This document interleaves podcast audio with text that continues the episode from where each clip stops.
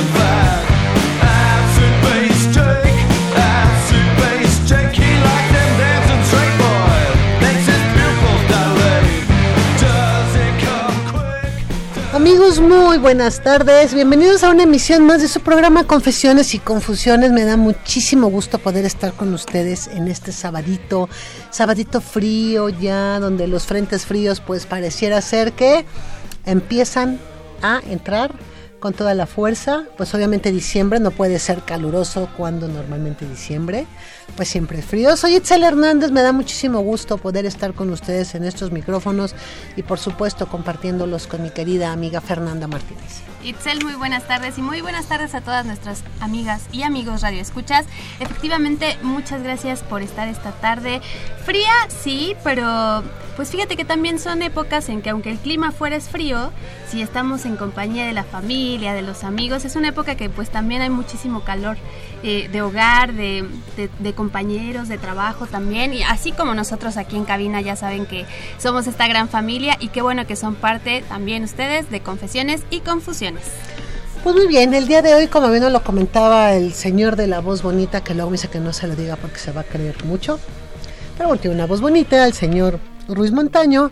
El día de hoy vamos a hablar de un tema que sigue siendo importante, sobre todo porque hubo una época, eh, sobre todo cuando empezó esta epidemia o pandemia, doctor, ahorita nos va a decir usted si es epidemia o pandemia, porque viene como esa parte interesante.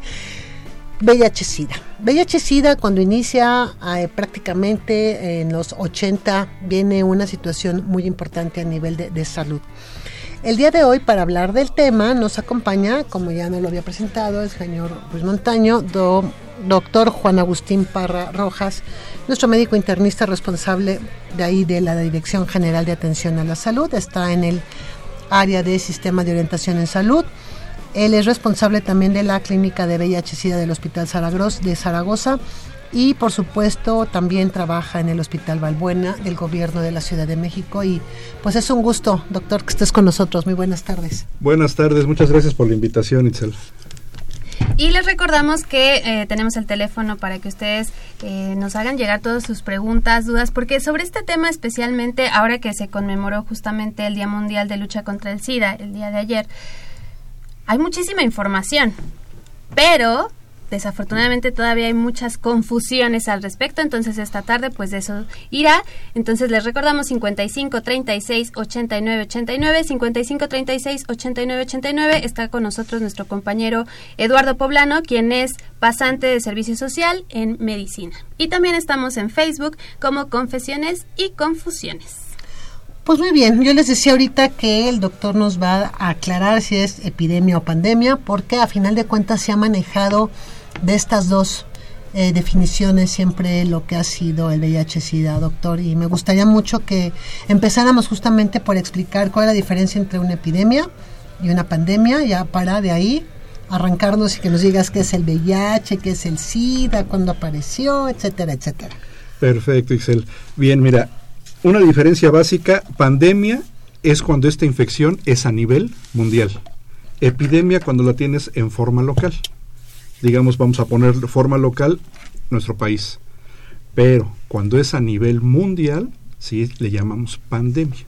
Y esta efectivamente es una enfermedad a nivel mundial. Es una pandemia. Es una pandemia. Muy bien. Sí. Entonces, esa es la, ahí estriba la definición entre pandemia y epidemia. Y ya que empezamos con estas diferenciaciones, claro, doctor, que la más importante es qué es VIH y qué es SIDA, porque a veces los usamos erróneamente como si fueran sinónimos. Exactamente, sí, muchas veces se han usado, tienes VIH o tienes SIDA, no lo saben diferenciar, ellos los confunden o la gente lo confunde pensando que es lo mismo. Y VIH no es más que la infección por el virus de inmunodeficiencia adquirida. ¿Y qué es SIDA? SIDA son las complicaciones que da ese virus de inmunodeficiencia dentro del organismo. Estas complicaciones pueden ser enfermedades que llamamos oportunistas o alteraciones a nivel de piel, sobre todo cáncer en la piel, que conocemos nosotros médicamente como sarcoma de Kaposi. Que incluso es lo que dicen, es que no te mueres por ser portador de VIH, sino al tener eh, todo este síndrome. Exactamente. El ser portador de VIH, ¿sí? No te va a decir que van a este, tener complicaciones importantes. Tenemos gente, tenemos pacientes que llevan hasta 20 años vivos, en buen estado de salud, llevando su tratamiento y no han desarrollado SIDA. El SIDA cuando lo desarrollan es porque su sistema inmunitario ya está deficiente. Si está deficiente pueden ser muchas causas. No siguieron el tratamiento, no se atendieron, prácticamente dejaron todo a la deriva para desarrollar estas complicaciones. Y que a final de cuentas yo creo que el poder definir y que quede muy claro que uno es el virus y el otro es el síndrome, hace realmente que la gente empiece a tener como una visión de un gran problema que si no llegan a cuidarse y no llegan a tener la información, entonces se convierte en una situación muy compleja en la cuestión de salud. Exactamente. Aquí lo importante y la base del tratamiento es que el paciente o la persona con portador del virus del VIH sea consciente de la enfermedad, que se trate, que lleve los medicamentos. Esa es la base. Si no tenemos esa base, así pongamos mil medicamentos en ellos, no vamos a tener los resultados esperados. Y sobre todo que ya lo veremos más adelante en el programa, esta parte de la ignorancia y que es un tema que también Oye, a todos como que nos preocupa un poquito hablarlo, ponerlo sobre la mesa, pues nos da un poco como de miedo. No me vaya a pasar a mí, ¿verdad? Y eso jamás. Exactamente. A mí no me pasa. y más en nuestra sociedad tenemos muchos tabús. O la familia. Si no tengo confianza con mi propia familia para explicarle qué tengo, menos voy a tener confianza con el resto de la gente para explicar mi problema. Por eso muchas veces ellos se aíslan su enfermedad, no la comentan, haya problemas laborales, problemas escolares, nunca dicen nada. Y yo creo que ese es un punto muy importante que, que, que, podemos abordar. Em, cuando tenemos esa, esa situación en donde yo tengo una enfermedad y no la puedo o no me atrevo a comentarla, entonces generamos ya realmente también un problema de salud real. Exactamente el hecho de no poderla comentar nos ocasiona un estrés. Y ese estrés ataca nuestro sistema inmunológico. Si per se lo tenemos comprometido por un virus, entonces ese sistema inmunológico se va a deprimir más rápidamente. Por supuesto. Sí, o incluso ni siquiera tener la confianza de ir a acercarnos a un servicio médico para hacer de entrada la prueba, que es lo primero que debe haber cuando hay una eh, práctica sexual de, de riesgo, que ya veremos más adelante también sobre, ahondaremos, mejor dicho, en estos factores de riesgo. Pero pues eso también hace que más tarde, más bien, que se detecte más tarde y que entonces el tratamiento ya no sea tan efectivo y bueno, es una serie de cosas que no van a terminar bien. Simplemente como lo dices, es no tener confianza con tu familia. Si no tienes confianza con tu familia, menos vas a tener confianza ni yendo con el médico. Por eso es importante la comunicación es la base para manejar este problema. Doctor, yo creo que antes de que entremos a esta parte de cuándo y cómo apareció, que es también muy, muy importante para, para poder entender justamente este gran problema, tocaste algo que me llama mucho la atención y creo que también es parte fundamental. ¿Dónde empieza realmente la confianza como paciente o como persona para poder decir, tengo esta enfermedad? Porque yo creo que ahí se pierde mucho también en una sociedad como la nuestra, en donde por una parte sí te apoyo, pero también por otra parte te critico y por otra Te parte te regaño y por otra parte te ataco y por otra parte te digo, Te discrimino. te discrimino y entonces vienen también las cuestiones de castigos y de por qué te pasó esto, entonces, etcétera, etcétera, ¿no? Prácticamente la base es la familia. La familia, la confianza, la comunicación que se tengan entre cada uno. No porque somos papás, no porque somos hijos y a mi papá me vas a respetar y tu hijo no me puedes levantar la voz o no me puedes tener confianza. Todo depende la unión. Esa unión y comunicación que hay en la familia. Si desde ahí empezamos y hay una buena comunicación, es muy fácil que te comuniques con el resto de las personas. Pero si en tu propia casa no hay esto, crecen con cierto grado de, ¿cómo le llamaremos? De timidez, cohibidos ante el resto de la gente para poderse expresar. Ok. Y también como hemos visto esta evolución en la sociedad y afortunada también en, en el trato de estas eh, de este síndrome, pues doctor, ya que está aquí nos gustaría aprovechar precisamente para que nos hablara también de cómo fue que evolucionó esta, mm, eh, o sea, un poco de la historia, de dónde empezó, cómo empezó. Tenemos que remontarnos a, los principio. inicios. Ah, al- principio, exacto. Empecemos por el principio. Perfecto. Mira, más o menos para empezar, la- lo que se conoce como la historia del VIH-Sida, oficialmente se da por aparecida la enfermedad el 5 de junio de 1981. Esto fue en los Estados Unidos.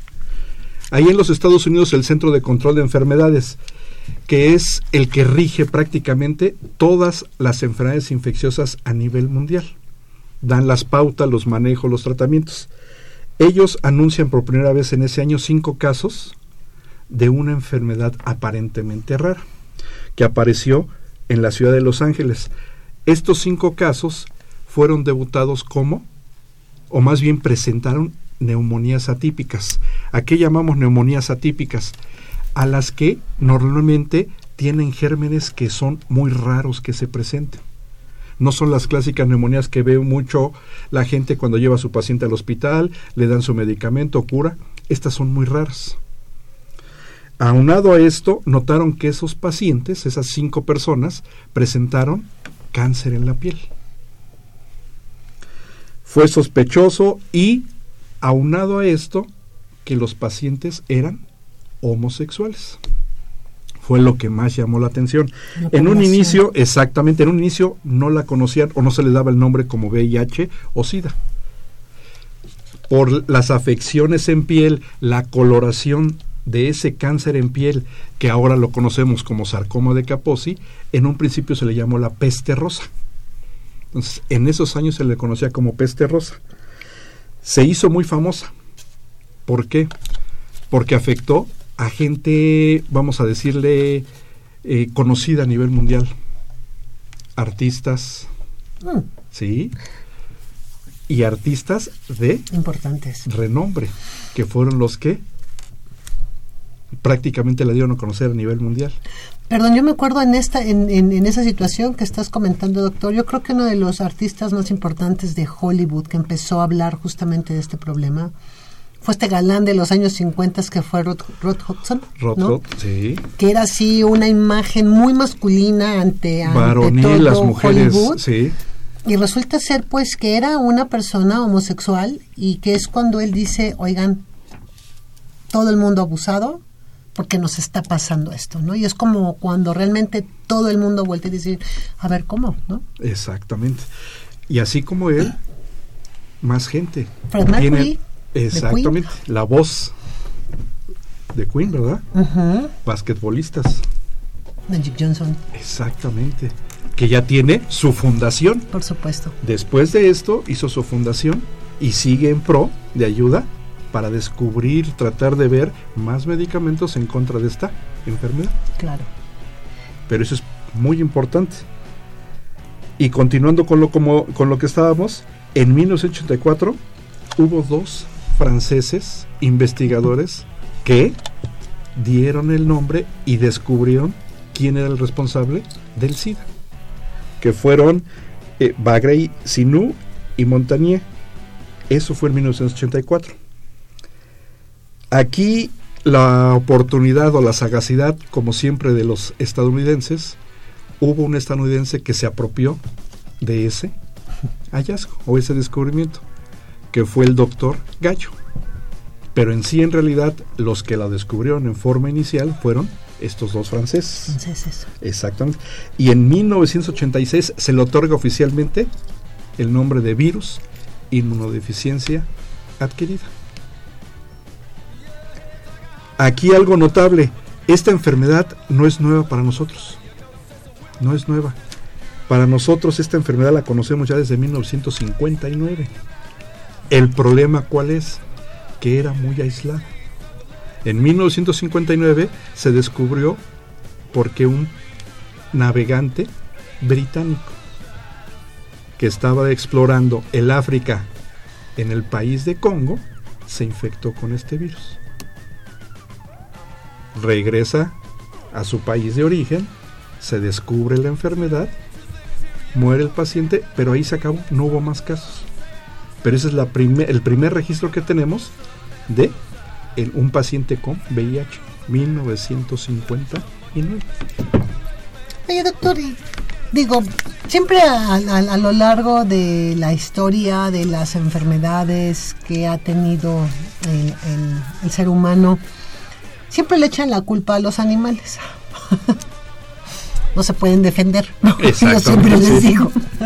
Entonces, en este caso, bueno, fue muy sonado y estuvo muy, muy, muy en boga, que realmente había venido de unos monos africanos.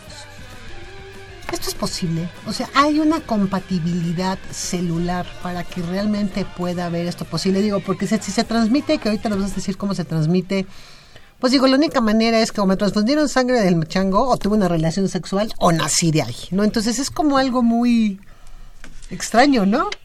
Exacto, esto siempre va a quedar En- entre comillas volando, si podemos decirlo así. Pero este tipo de infección solamente afecta a dos razas, los primates y los humanos. Y en África se descubrió que hay una variedad de virus de inmunodeficiencia adquirida que afecta a los primates. Aquí si me preguntan cómo se habrá infectado este esta persona británica, ahí sí va a quedar volando, ¿verdad? nadie lo va a saber, pero son las únicas dos razas. Como vamos a ver más adelante, mucha gente tiene también cierto cosquilleo en decir, pero si es el perrito de ese señor que tiene VIH, o el gatito, o los animales per se fuera de los primates, no transmiten el virus. Y aparte aquí viene otra eh, diferenciación muy, muy, muy importante que de este virus. Se transmite, no se contagia. Exactamente. Sí, eso es algo importante. Así es. Sí, porque luego, eh, puedo estar sentado yo con 20 personas que tengan VIH o como decimos médicamente sean cero positivos y el hecho de que respiren donde yo estoy respirando no me van a transmitir el virus. Sí, eso es muy importante. Enfermedades, por ejemplo, para que a nuestros radioescuchas les quede clara la diferencia que dijo Fer. Fer, ok. ¿Cuál se transmite? Sencillo. ¿Y cuál se contagia? Lo más común y estamos en la época.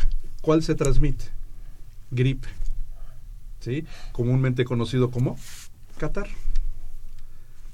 El hecho de respirar, estar contagiado con alguna persona que tenga, el puro aire transmite que tosa frente a nosotros, que estornuda frente a nosotros y no se cubre, nos puede infectar.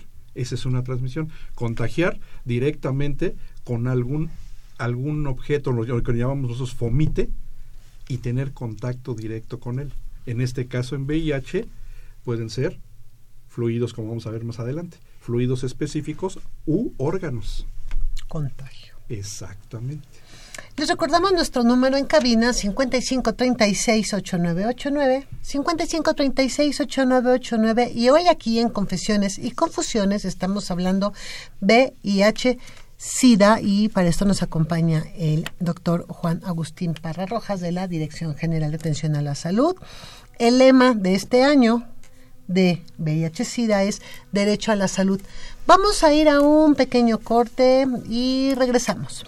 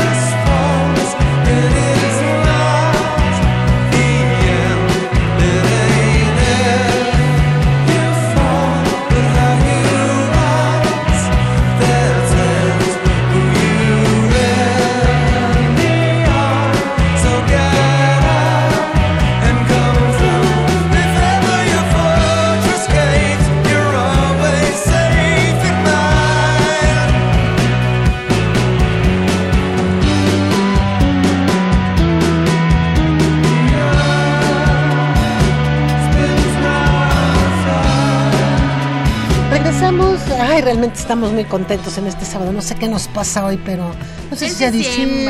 diciembre, no sé si es porque ya venga Santa Claus, Sí. Papá Noel o como quieran llamar. Y porque el tema nos apasiona, Sí, amiga. Yo creo la que verdad. también. Y el doctor aquí que está con nosotros, bueno, también. qué Estábamos en franca charla en esta pausa musical, si ustedes nos hubieran podido escuchar. ¿Qué es lo que normalmente hacemos todos los locutores cuando estamos en pausa? Siempre nos ponemos a chismear de lo que estamos hablando.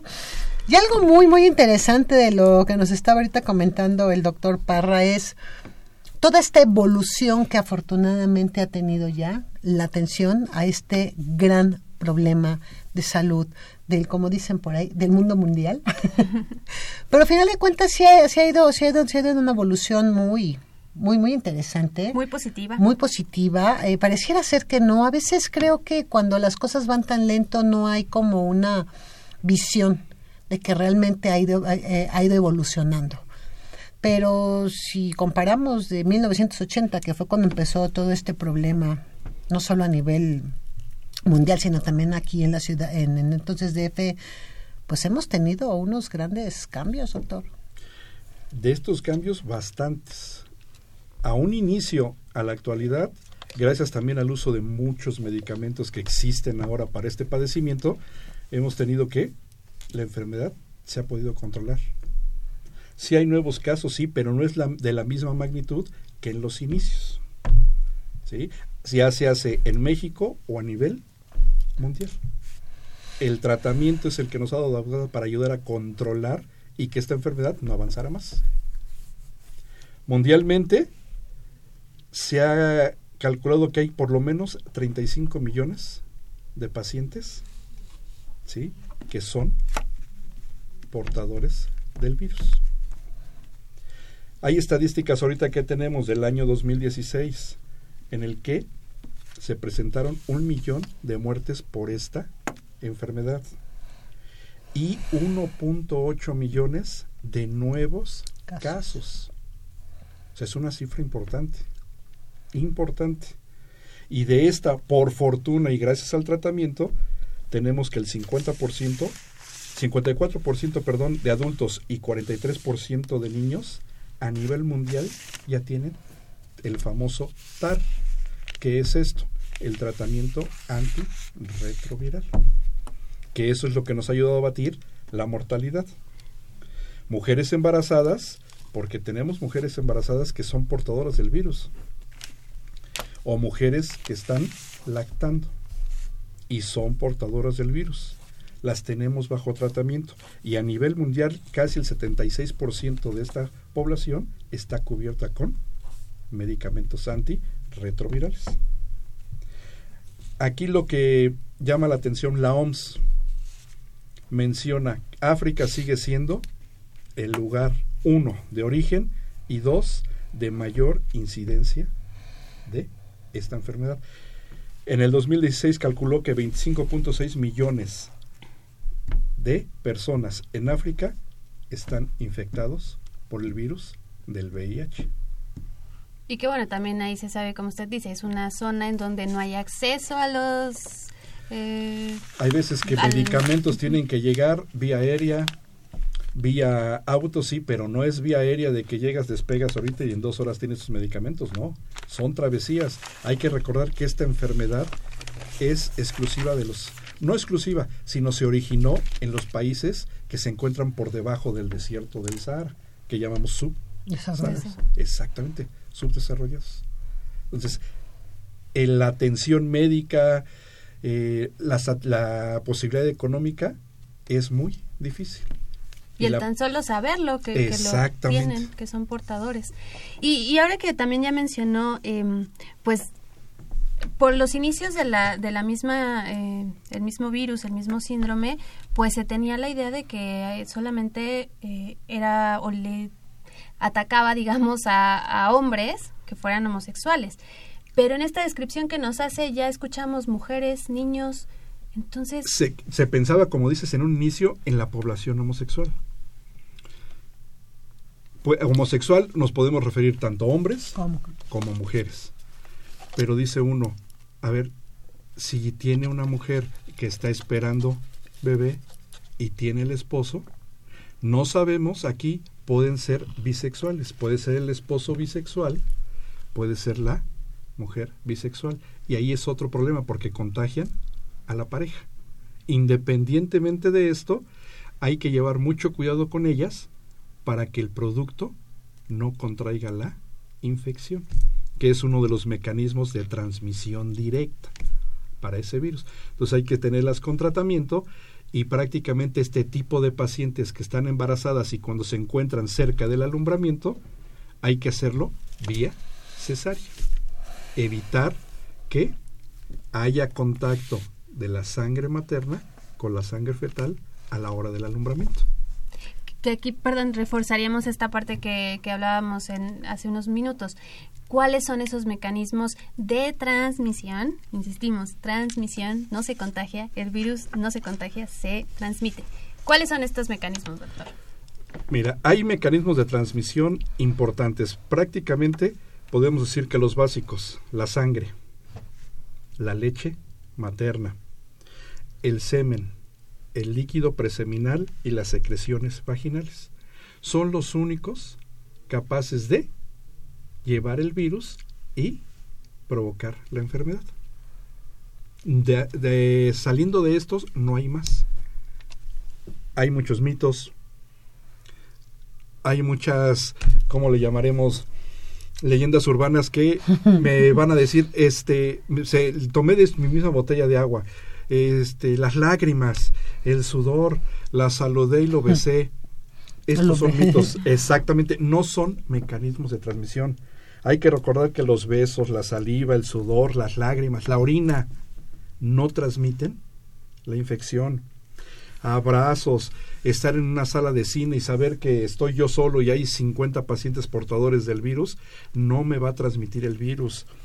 Que los mosquitos, aquí es otra duda o muchas veces las preguntas clásicas, doctor, pero si el mosquito me chupa sangre, me deja una roncha y va y pica a otra persona, esa persona que picó era portador del virus de VIH, no lo va a transmitir. Quedamos que los únicos reservorios, el humano y los primates.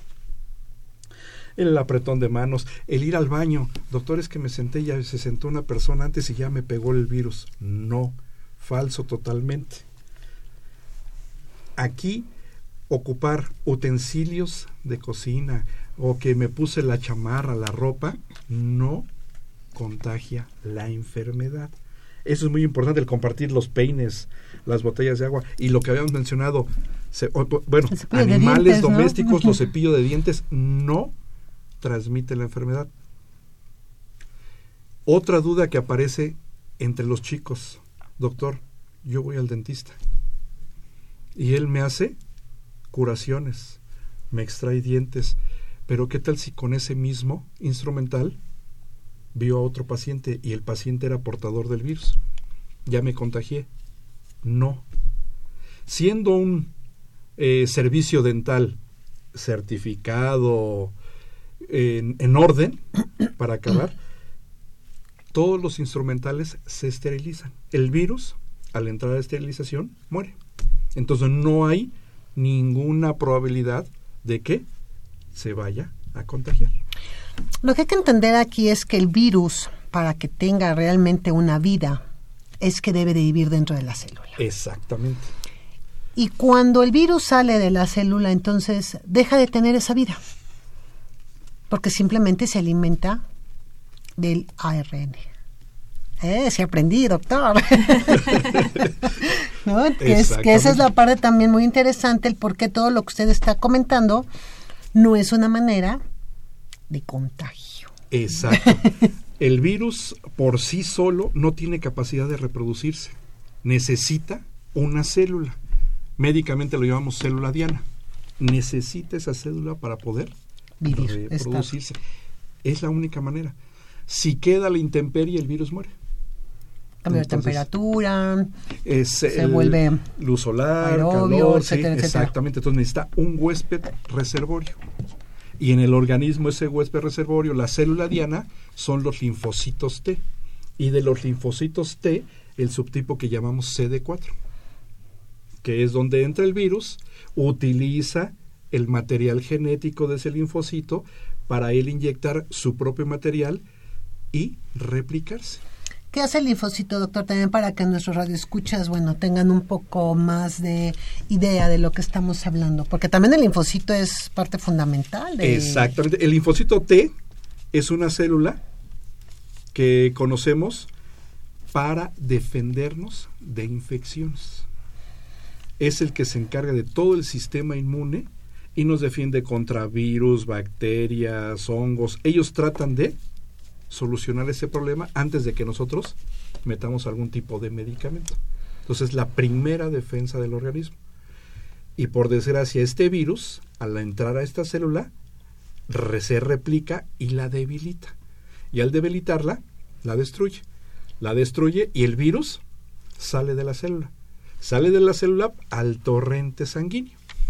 Y al viajar ese virus al torrente encuentro más linfocitos, más linfocitos, los voy Atacar. infectando, atacando, los destruyo, salen más copias, más copias, más copias.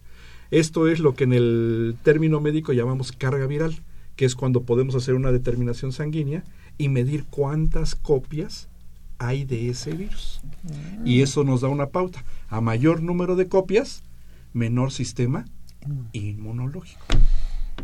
Oh, Vaya que es muy interesante porque también aquí este virus lo que ha sido medio, digamos, complicado, pues es que también no se detecta inmediatamente, ¿cierto? Es cierto. ¿sí? Aquí mucha gente tiene la idea de, tuve una exposición y probablemente el paciente tenía VIH. Me voy ahorita mismo a hacer la prueba. No se puede. va a salir negativo. Exactamente, porque toma cierto tiempo en lo que el virus se replica. Y este tiempo puede ser desde el día de la infección hasta 10 años, lo que nosotros llamamos un periodo de ventana. Muchas veces el virus entra, infecta la célula, pero no se replica.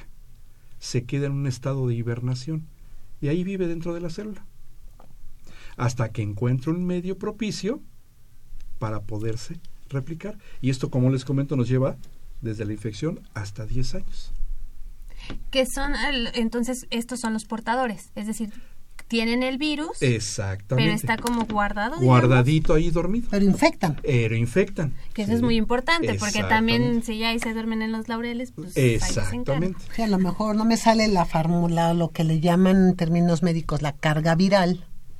Y yo me puedo estar haciendo mi análisis, siempre va a salir negativa la prueba, pero yo ando como libre mariposa, Exactamente. ¿no? Infectando a todas las personas con las que tengo una relación sexual sin protegerme. Y aquí algo importante, nosotros médicamente no le llamamos si sale positivo o negativo.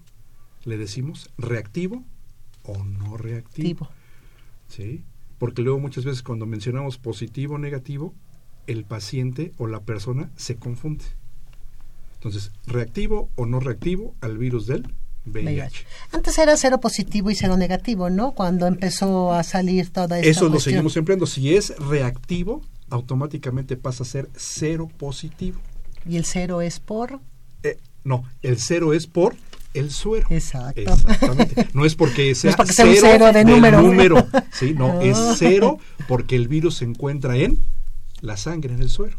Por eso es cero positivo. Muy bien. Y entonces aquí, ¿cuál sería como ese momento que usted ya nos explicaba de, que este virus está guardado? ¿Qué puede ser entonces lo que lo detone? Lo que lo detone, algún problema de estrés, alguna otra enfermedad, ¿sí? Muchas veces estos pacientes tienen algún catarrito, alguna gripa, puede detonarlo.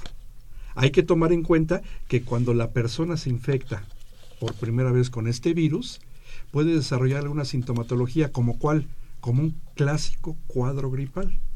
Empiezan con rinorrea, que es esto, moquito por la nariz, empiezan a toser, un poco de fiebre, lo que llama la gente escalofríos o la sensación de cuerpo cortado.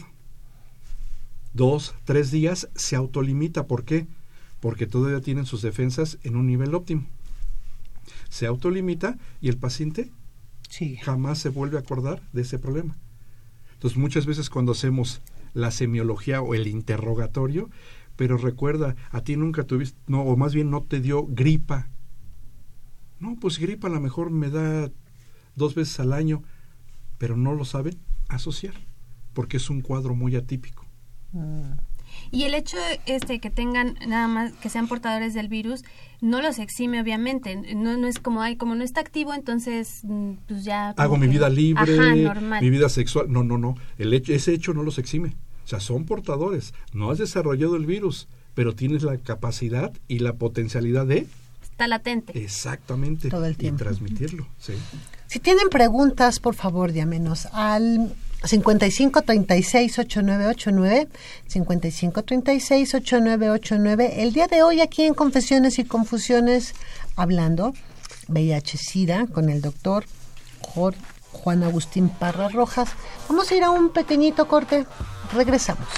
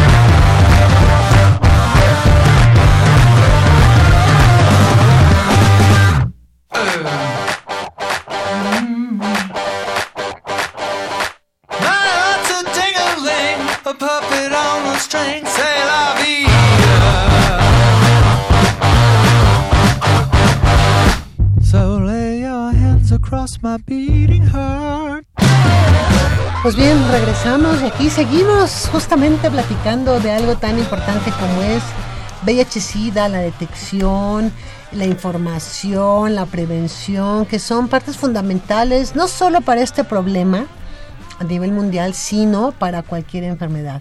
En medida en que nos protejamos, en medida en que tengamos conocimiento, en medida que tengamos pues el conocimiento de cómo estas enfermedades las vamos adquiriendo, pues vamos a tener una mejor cultura justamente de la salud. Si nos acaban de sintonizar aquí en Confesiones y Confusiones, hoy estamos hablando VIH-Sida con el doctor Juan Agustín Parra Rojas, médico, médico internista de la Dirección General de Atención a la Salud. Y pues es un gusto que esté aquí con nosotros, ¿verdad, Fer?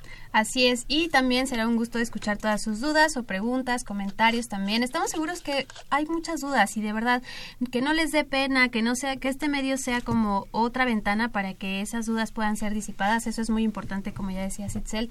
Yo creo que el como dicen, el conocimiento es poder. Entonces, entre más sepamos, pues mucho mejor.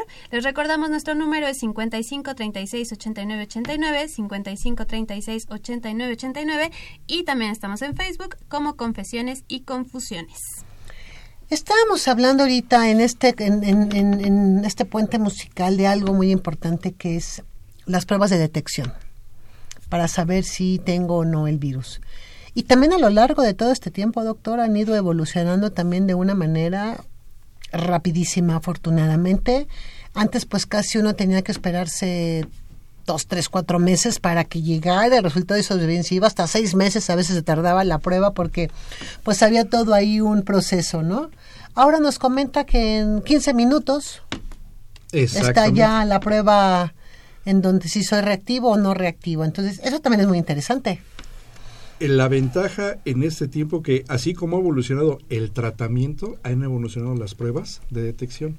Y como bien dices, antes detectar por un examen de laboratorio, pas- pasar al paciente, a tomarle una muestra sanguínea, procesarla, nos llevaba días. Entonces muchas veces el paciente vivía en esa zozobra en esos días para saber si soy o no cero positivo. En la actualidad ya tenemos pruebas estas pruebas las llamamos de cuarta generación. Son parecidas o son muy similares a las pruebas que hace un paciente diabético, que se pincha su dedo, una gotita de sangre y tiene el resultado de su glucosa en 5 segundos. Estas pruebas de cuarta generación son muy parecidas. Entonces, se toma la prueba, se le hace el, el pinchazo en el dedo, se toma la gota de sangre y en 15 minutos sabemos si el paciente es cero positivo o no. ¿Qué porcentaje de confianza en estas pruebas? Del 99.9% de efectividad. Doctor, hace tiempo se utilizaban las dos pruebas, ¿no? La Western Blot y la, y la ELISA, justamente la, la, de, la primera que yo me tomo, que es la ELISA, y si salía positivo a, a una seropositividad, aplicaban la, la otra Puebla. ¿Se sigue haciendo o ya no se están haciendo? Se sigue haciendo. Normalmente, si sale en una prueba rápida el paciente cero positivo, se determina una ELISA. Se hace el ELISA y si el ELISA nos reporta que el paciente es reactivo, se confirma, así le llamamos, es una prueba confirmatoria, el Western blot. Si el paciente no trae prueba de ELISA rápida, entonces hacemos dos, este, una prueba rápida, perdón, hacemos dos ELISAs. Si los dos ELISAs nos salen reactivos, pedimos el Western blot para confirmar. O sea, siguen siendo estas las pruebas confirmatorias absolutas para saber si soy o no Cero positivo. cero positivo. Exactamente. Y por ejemplo ahí, obviamente ya hablamos un poco de los factores de riesgo, pero todos deberíamos ir en- alguna vez a hacernos la prueba o cu- cuándo se recomienda. Aquí, ¿cuándo lo recomendamos? Cuando estés o tengas o hayas tenido un factor de riesgo, como lo comentas. ¿Qué factores de riesgo? Aquí importante, factores de riesgo, tener relaciones sexuales anales o vaginales con una persona que sospeches que haya tenido o tenga el virus. Sobre todo sin protección. tener múltiples parejas sexuales. En gente con drogadicción, compartir agujas, jeringas, sobre todo en los que usan drogas inyectables. O recibir sangre de un paciente o una persona portador del virus. Aquí también insistimos en el trasplante de tejidos. Por eso, donadores que tengan o son portadores del virus no son candidatos a donar. Y algo también importante, pero por fortuna muy raro, y esto aparece en el personal médico, pincharse con una aguja, a lo mejor con un paciente que tenía el virus del VIH. Esto por fortuna es las menos de las veces. Eso que usted comenta, doctor, a mí se me hace muy, muy, muy importante porque, bueno, a final de cuentas, la manera de seguir transmitiéndose el virus es a través de relaciones sexuales. Estamos hablando que es un 97%, o sea, sigue siendo muy elevado, contra 0.6 que vienen siendo por las drogas intravenosas. Entonces, creo que al parecer, bueno, pues obviamente se tiene una vida sexual activa, muchas veces también estas nuevas prácticas sexuales como los chavos ahora que utilizan algo que se llama ruleta rusa sexual en donde hay una persona que está infectada que no saben quién es Exactamente. y empiezan a tener relaciones entre ellos y entonces bueno eso también es una cuestión de transmisión pero terrible no entonces bueno a final de cuentas sigue siendo elevado el porcentaje por relaciones sexuales y entonces aquí es donde nosotros empezamos a invitarlos a que se quiten toda esta parte de la mente de no utilizar condón Y es muy importante. y es muy importante en esto el condón Tenemos o vivimos en una sociedad con muchos tabús. Y tabús desde la familia. Desde la familia se me limita, ¿cómo voy a hablar yo de sexo con mi papá? Si soy este con más bien con mi mamá si soy hombre, o yo mujer, ¿cómo voy a hablar de sexo con mi papá? Entonces- si, si soy su hijita Exactamente. Desde ahí ya viene el encasillamiento. No, no hay libertad, no hay comunicación. Y esto conforme va pasando el tiempo, se acentúa más. Entonces es importante, no hay con quién platicar cuándo debo iniciar mi vida sexual. Muchas veces le decimos a los jóvenes, retrasa tu vida sexual. Pero retrasa su vida sexual, para ellos es como pensar, o sea, voy a tener relaciones hasta los 30, 40 años, hasta que me case. No, el retrasar tu vida sexual es hasta que tengas una responsabilidad ya aceptada. ¿Sí? Que estés consciente de tu cuerpo y de todo lo que puede implicar si tienes relaciones, por decirlo así, a diestra y siniestra. Sí, o que no asumes también tu parte, tu parte homosexual, por ejemplo, ¿no? Que realmente a final de cuentas, desafortunadamente, sigue siendo una de las poblaciones más afectadas por este, por, por esta enfermedad, ¿no? Eh, Quizá por las prácticas que realicen, porque no se cuidan, por una serie de situaciones que también los ponen como más vulnerables, más en riesgo. Entonces, pues también es una población como la con la que hay que estar trabajando mucho para que justamente no tengan este, problema, ¿no? Entonces yo creo que también eso es muy muy importante, doctor. Por eso, cuando damos los tratamientos o los manejos a este tipo de pacientes, es un entorno multidisciplinario, porque no solamente lo puede ver el internista, no solamente lo puede ver el infectólogo, no, tiene que verlo o psiquiatría, o tiene que verlo psicología, que esos son la base para poderlos orientar, porque luego muchas veces, pues si yo soy portador del virus y me voy a morir, pues ya no me interesa si voy a infectar a él, a ella, a... entonces eso es lo que hay que hacerlos capacitar. Porque Que también viene el enojo. ¿no? También. Exactamente. ¿Y por qué a mí? Entonces, normalmente pedimos el apoyo de psicología o psiquiatría. Claro. Tenemos llamadas al 55 36 89 89. Muchas gracias a Ana Cuevas que se comunicó para felicitarnos por el programa. Gracias, Muchas Ana. Gracias, Ana. Muchos saludos.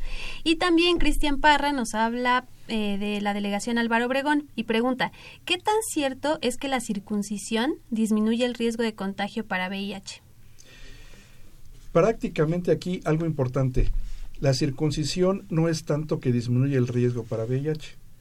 La circuncisión cuando la realizamos es para evitar otras enfermedades de transmisión sexual, que pudiera ser este sífilis, gonorrea, porque es una redundancia en el prepucio. Entonces, normalmente siempre queda ahí un remanente de la infección.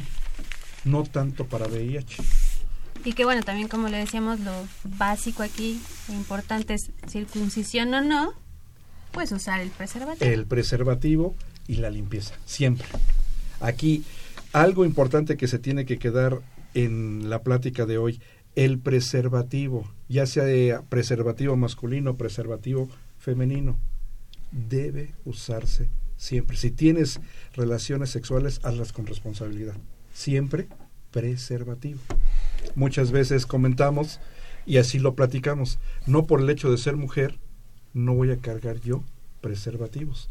Si cargas preservativos es porque te quieres, quieres a tu cuerpo. Te cuidas. A mí, doctor, me llama mucho, mucho la atención porque, bueno, yo ya este, voy a mi, a mi análisis, eh, resulto ser portadora y, este, bueno, pues también mi pareja es, es, es, es portador o portadora.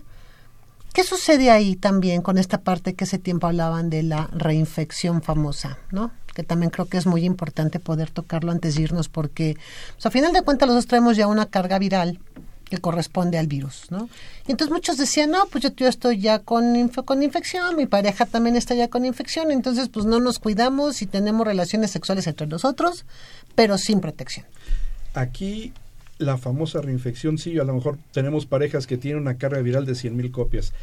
La otra pareja tiene una carga de, o más bien lo llamamos indetectable, no detectamos copias.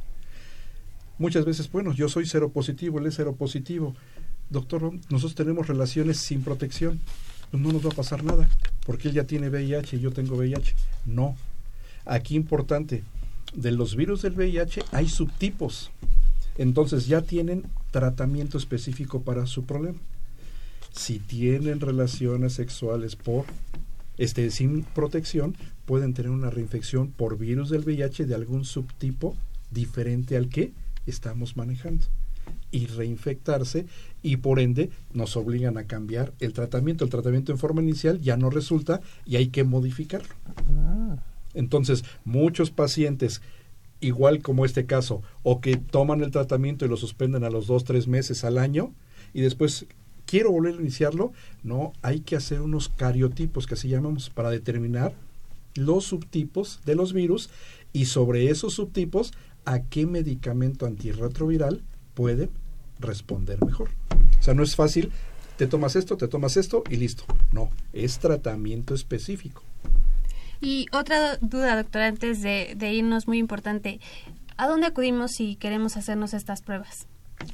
¿Dónde podemos acudir? Por fortuna, en México hay muchos lugares. No es limitado.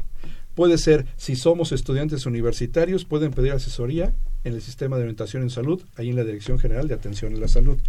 Pueden acudir por derecho al Instituto Mexicano del Seguro Social. O si no quieren y quieren más bien ellos mantener anonimato, pueden acudir a las clínicas especializadas, la de Condesa o la Condesa Iztapalapa. Ahí les van a tomar sus datos. Normalmente lo único que les piden, su credencial del lector. Toman los datos y les hacen las pruebas sin ningún costo. Si ameritan tratamiento médico o tratamiento de apoyo como psiquiátrico o psicológico, las mismas clínicas Condesa se los otorgan, se los otorgan y sin ningún costo. Yo creo que aquí lo importante es que empecemos a dejar de tener miedo. Que nos quitemos también toda esta parte del tabú en donde, bueno, sí ya tengo VIH, sí sé que a lo mejor 10, 15, 20, 30 años voy a tener el síndrome, a lo mejor nunca lo tengo, pero a final de cuentas es, ok, voy, ya salió mi prueba reactiva, me la confirman. Entonces, ¿qué hay que hacer? Bueno, pues hay que acudir. Realmente ahora también la, la parte de vida en donde mi vida antes se veía limitada a lo mejor a 5 años, pues ahora ya está 18, 20, 25, 30 años con una buena calidad de vida, siempre y cuando, como bien lo comentabas, doctor, siga mi tratamiento al pie de la letra. Esto que decía se me, se me sonó mucho como a los antibióticos, ¿no? Exactamente. Tengo una infección, me tomo el antibiótico, me dice el médico, tómeselo durante siete días, pero ya el tercero me siento bien, Y lo dejo de tomar y entonces, ¿qué creen que hago? pues refuerzo al virus que me está atacando y entonces en vez de que ese virus se muera con el antibiótico, toma fuerza y muta. Y ese mismo antibiótico, si me lo tomo a los tres días, ya no va a tener el mismo efecto. Es justamente igual con los, con los tratamientos antivirales. Exactamente lo mismo. La única diferencia que aquí no son 7, 10 días, ¿verdad? Aquí Aquí es 1, 10, 15, 20 años. El chiste en este caso es que el paciente o el portador sea realmente Constante, constante. Esa es la pauta. disciplinado. Sí. Siendo constante y su sexualidad responsable, tenemos pacientes que tienen con 20, 25 años portadores del virus, o sea, portador de VIH, y jamás han desarrollado SIDA. En estos días que precisamente se, se celebraba este Día Mundial, lo que más escuchaba yo en todos los testimonios era VIH, SIDA ya no es sinónimo de muerte. Que también por eso no hay que bajar la guardia, no porque no, porque puedan tener una calidad de vida buena o porque están ya evolucionando los medicamentos, no podemos bajar la guardia. Eso sí es algo muy, muy importante. Exactamente, o sea, es básico. O sea, sí, yo sé que soy portador, ya sé que no me voy a morir. No, mm, tomo el medicamento dos, tres meses, no me dio la enfermedad, lo suspendo. No, no, no. Ser constante. Pues yo quiero agradecer al doctor Juan Agustín Parra por haber estado el día de hoy con nosotros. Como siempre, doctor, es un gustazo Muchas el haber gracias, platicado contigo. Ya estuviste en una videoconferencia con nosotros, yo en radio, pues bueno, es increíble, ¿no? Po- po- poder estar. A mi querida Fernanda Martínez, como siempre. querida psicóloga Itzel Hernández. Muchas gracias también a don Crescencio Suárez Blancas que estuvo con nosotros en controles técnicos, a Juan Carlos Osornio en continuidad y obviamente a don Jesús Ruiz Montaño. Y a nuestro alumno en servicio social. Eduardo Poblano que estuvo recibiendo sus llamadas. Y un saludo a todas las personas que hacen posible que sábado con sábado el programa de Confesiones y Confusiones esté con ustedes. Nos escuchamos el próximo sábado, misma hora, misma estación. Y es un gusto y que tengan un excelente sábado. Hasta la próxima.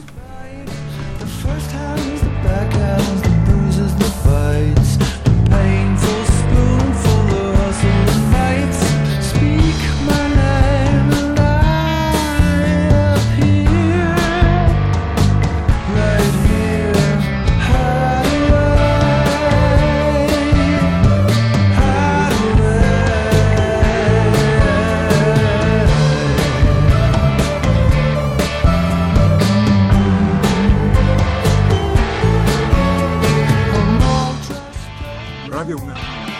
La Secretaría de Atención a la comunidad universitaria. A través de la Dirección General de Atención a la Salud. Presentaron Confesiones y Confusiones.